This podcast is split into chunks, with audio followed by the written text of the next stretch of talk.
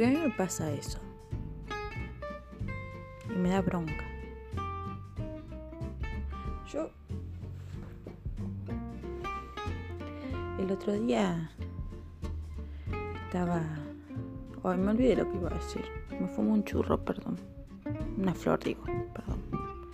Y, y, yo no sé mucho. Yo tengo que empezar a investigar más sobre el caso. Está bien. Ya sé que alguno me va a decir, hey, fume fast. Dije, ya sé que alguno me va a decir. ¿Quién me va a decir? No me, no me sigue ni el perro. Bueno, no importa. Eh, síganme a Jasmines77. Jasmines77. ¿Qué foto tengo? No creo que haya otra Jasmines77, pero bueno. Pero bueno. Eh, síganme. No posteo nada nunca y no hago nada. O sea, pero síganme. Porque en una de esas, algún día cuando me anime, eh, me ponga a hacer videos y bueno, me ven, qué sé yo. No, no, no entren esperando oro porque no lo van a encontrar. Ya les digo, bajen su expectativa al cero. Creo que si tengo 50 fotos van a ver mi cara y van a ver que no soy linda tampoco. Así que no, no esperen gente, porque soy gorda encima, así que no esperen gente en tanga mostrando el culo. Que las gordas muestren el culo me parece perfecto. Es el empoderamiento que yo necesito entienden, yo necesito empoderarme y salir a mostrar el culo celulitoso y, no flashear con que voy a tener el, culo de Sol Pérez. ¿Entienden? Porque no va a pasar eso. ¿no? Ya, ya todos lo sabemos, nadie va a ser Sol Pérez. Solo Sol Pérez es Sol Pérez. Solo Beyoncé es Beyoncé. Así que, pero yo necesito, yo quiero eso también. ¿Por qué no me puedo empoderar? Estoy muy traumada con el tema de mi cuerpo y sí me van a ver. Ahora, por ejemplo, estoy muy contenta porque he bajado unos kilos, se me nota. Se me nota más que nada lo que es ropa. Que es todo un tema, las gordas y la ropa. No importa, bueno, si sos una gorda de esas, no que no son gordas, esas chicas no son gordas, sino que las curvilíneas, las que son más grandes, de contextura grande y amplia, son unas divinuras minas. Yo quiero tener ese cuerpo.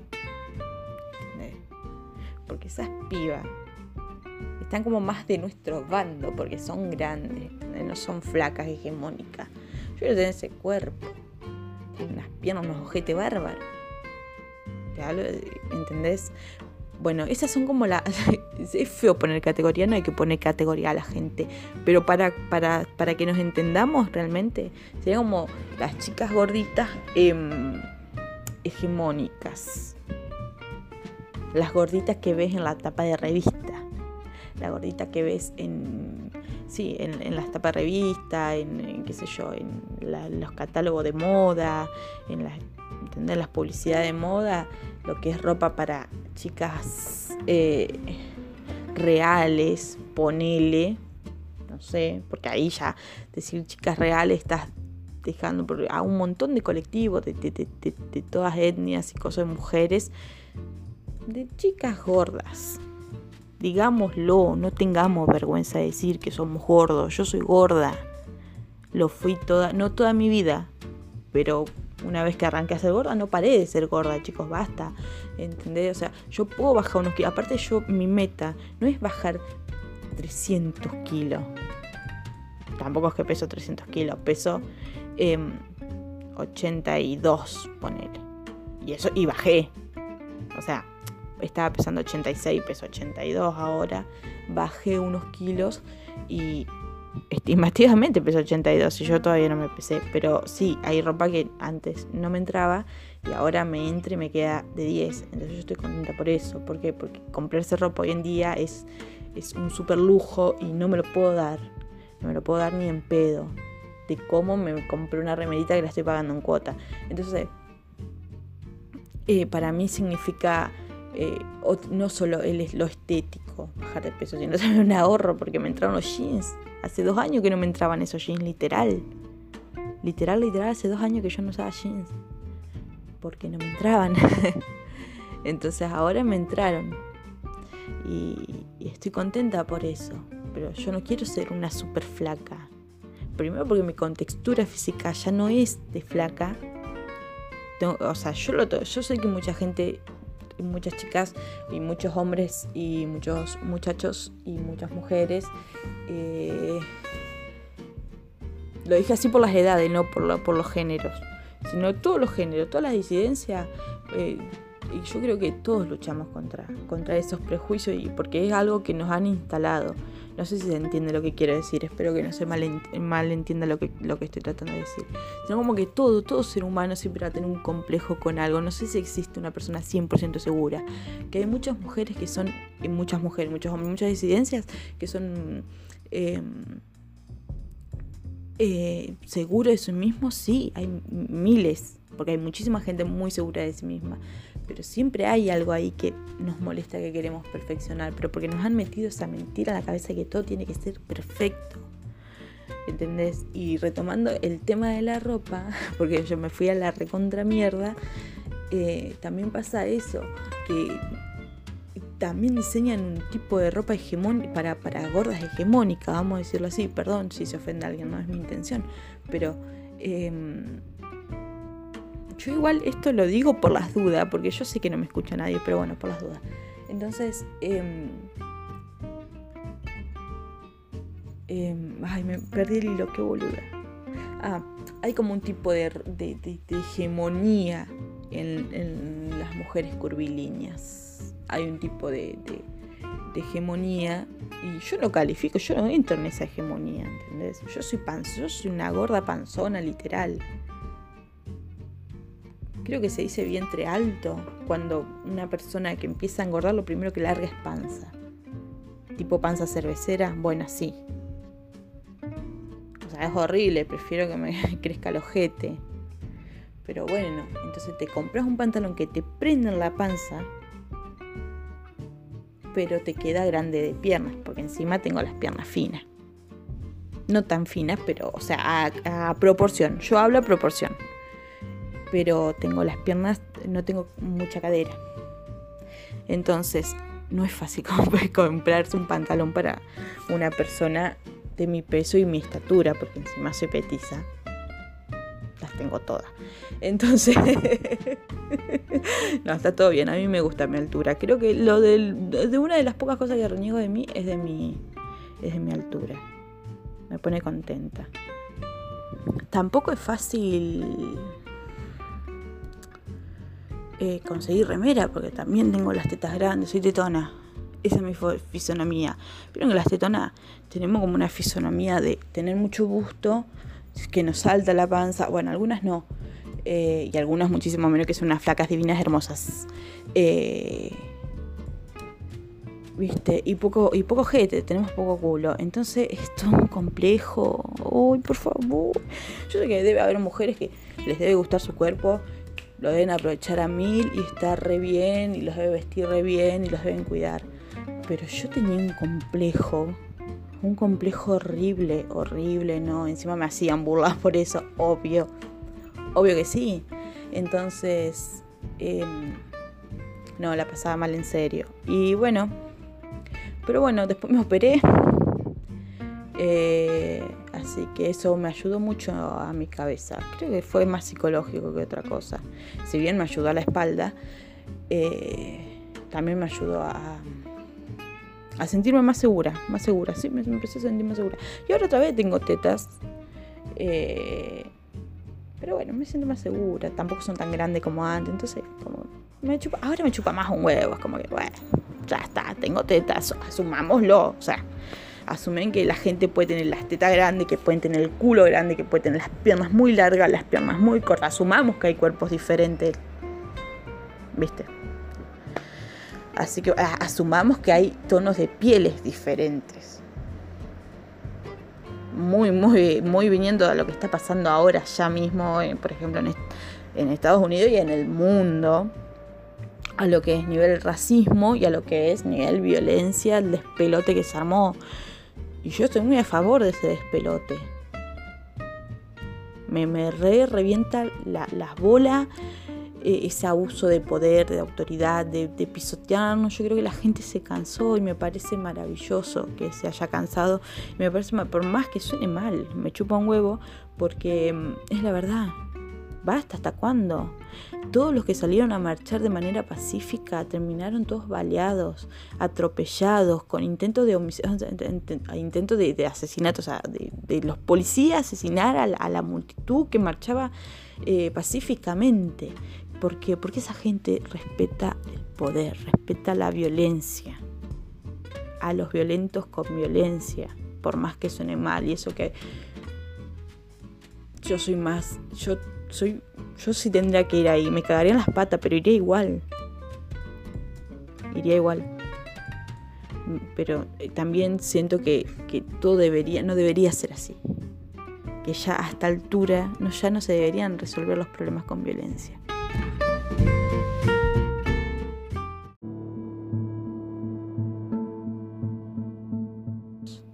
¿Cuándo vamos a empezar a hacer seres diplomáticos en serio? Que, los, conflictos que podamos llegar, porque siempre vamos a tener conflictos, se pueden llegar a un diálogo, a un acuerdo pacífico, y que no tengamos que siempre salir a romper todo para que, para que se resuelva algo. ¿Cómo puede ser que estemos viviendo así? Porque en el camino se pierden un montón de vidas. No es que no pasa nada. ¿Cómo puede ser que en el 2020 todavía se siga matando gente por matar? ¿Entienden? Porque lo de este muchacho de, Estados Unidos, este hombre, este señor, eh, lo mataron porque era negro. Pero si no te matan porque sos negro, te matan porque sos gay. Y si no te matan porque sos gay, entiéndase que no solamente estoy hablando ahora de Estados Unidos, sino que de todo el mundo. Porque en cada región hay un, un eje de racismo. Si no te matan porque sos negro, en otro país te van a matar porque sos puto.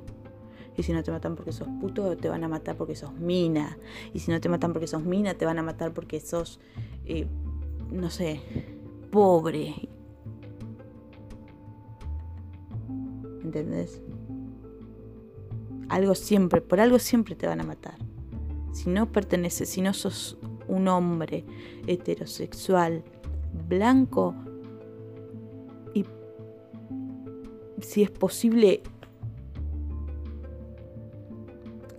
eh, millonario, si no perteneces al poder, siempre te van a matar. Por algo nos van a matar siempre. Y yo sé que muchos, yo sé que, yo sé que mucho le mando otra vez. Bueno, es una forma de decir, chicos, entiendan, yo sé que somos tres. Porque yo veo que hay gente que, que, que yo por cada tanto voy mirando y veo que hay gente que escuchó. Así que alguien me escucha. Tal vez sea el, del programa de, de, de, de edición de, podcast para ver si pasa o no. Pero bueno, alguien me escucha. Entonces, si alguien me escucha, yo le voy a hablar a esa persona que me escucha. Y mm, no soy ni una sabia ni nada de esas pelotudes. ¿eh? Yo digo mis opiniones o lo que voy formando, lo que voy pensando. Pero siempre nos van a, van a encontrar algo para matarnos. Entonces como que la gente se puede... Aparte, no solamente estamos podridos de, de, que nos maten, sino estamos podridos de que tampoco se haga justicia. No, justicia, no existe la justicia. La justicia es un mito. Por más feo que suene. Yo sé que hay mucha gente que realmente cree en la justicia, que trabaja en la justicia siendo abogado, juez, jueza, lo que sea, que realmente la defiende y que es una persona justa. Pero está muy corrompida la justicia. Hay mucha corrupción. Es increíble. Te da bronca, te da impotencia. Yo cuando veo un femicidio, un femicidio de... Y vos ves que salieron en libertad nada, le dan... Yo me acuerdo de Lucía Pérez y a mí se me pone verde la sangre de bronca.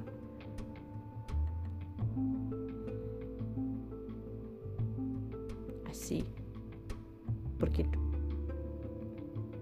se recontracagaron en todo, en todo, no les importó nada. Literalmente fueron cómplices de ese asesinato por el simple hecho de negarlo, de tener todas las pruebas enfrente y de negarlo. Decir, no, no dejarlo a un lado, no, no, no, no. Yo creo que ahora se volvió a tomar otro veredicto, no recuerdo bien, me parece que lo leí, pero no, no, no quiero dar ni un dato ni nada que no sea falso, porque no me acuerdo, no me acuerdo. Em, pero sí. Y otra cosa también, eh, viste, no sé, es como que pienso en eso y me da bronca y me bloqueo porque es verdad. ¿Hasta cuándo tenemos que nosotros tolerar? ¿Hasta cuándo los vamos a tener que tolerar? Y también por otro lado está ese flash medio de esto es todo mentira, esto es una conspiración, el COVID, el COVID no existe, que bla bla, que, lo de que, George, hoy leí, uno puso que George eh, era un actor porno y que eso era todo un montaje y que el policía también era actor, que para que se desate esto, que para... No sé, no, no sé cuál era la intención de ese, de, ese plan, supuestamente. Pero para un poco, estás del adenocromo, hermano, ¿qué te pasa? ¿Entendés? No puede ser todo tampoco una conspiración.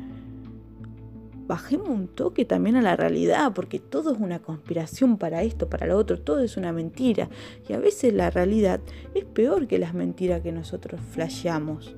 Porque yo también entré en un montón de esas de, de videos de YouTube de conspiración. Yo me los miro todo, a mí me encanta esa falopa. Entonces, em, es como, bueno, vamos a relajar un toque también, porque estas cosas también pasan. No es que no, no es que. Mi hermano el otro día me dijo, el muy estúpido, el coronavirus no existe. Y su fundamento fue ¿Vos viste morir a alguien? Y no, pelotudo, más vale que no vi morir. Por suerte no vi morir a nadie, porque no llegó. Nosotros estamos en, una región que, que, no llegó, por suerte. Pero nos cuidamos igual, vieja. ¿Qué te pasa? No seas estúpido. ¿Qué, ¿Qué, están esperando? ¿Ver gente morir alrededor tuyo para decir, ay, che, vos sabes que sí, me parece que sí, que existe? Anda a cagar. No, no es así. Hoy me enervó tanto porque vi tantas, tantos videos así como un compilado de, esos forros de mierda, de, de, que los pelotudos, que, que, no, eso no me gusta enojarme por eso, porque me trabo cuando hablo. Y de los pelotudos, esto de los noticieros, los, eh, Feynman, el forro sorete Checopar, el otro que no me acuerdo, Majul, y todos esos pelotudos de mierda.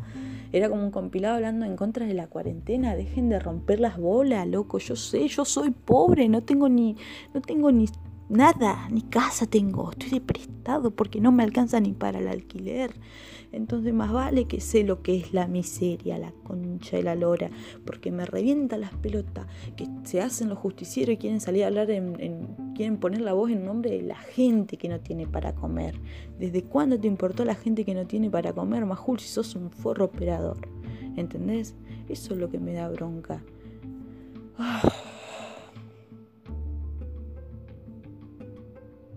Pasa que estos forros, estos forros quieren que pase lo mismo que pasa en Chile. Eh, todo, todo ese grupito, Leuco, eh, todos esos que, Iñaki, Huasqui, no sé qué, ese pajero que, lloraba porque no podía ir a ver a la sobrina, que no, sé qué onda. Eh, te juro que se merecen el rey coronavirus, pero mal. La muerte no se le desea a nadie, yo no le deseo la muerte a nadie. Pero un corona que los haga cagar en las patas, que tengan miedo por forros. Se lo remerecen, se lo remerecen, porque no pueden hacer eso. Porque su intención, yo sé cuál es la intención, ellos quieren que pase lo mismo que Estados Unidos, que haya como 350.000 muertos, porque ellos dicen, ah, es que se mueran esos negros.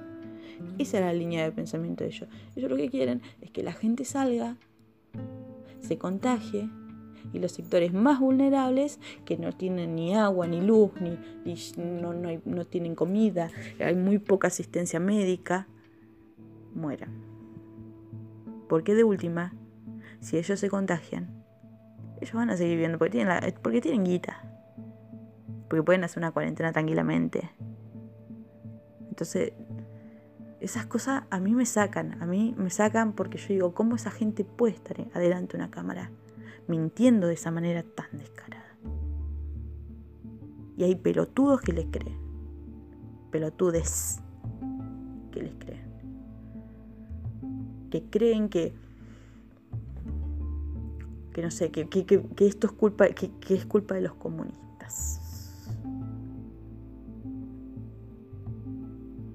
que la cuarentena es un capricho de Alberto. Alberto, presidenta, guacho. De Alberto. Eso es lo que creen ellos, no sé. No, no es lo que creen.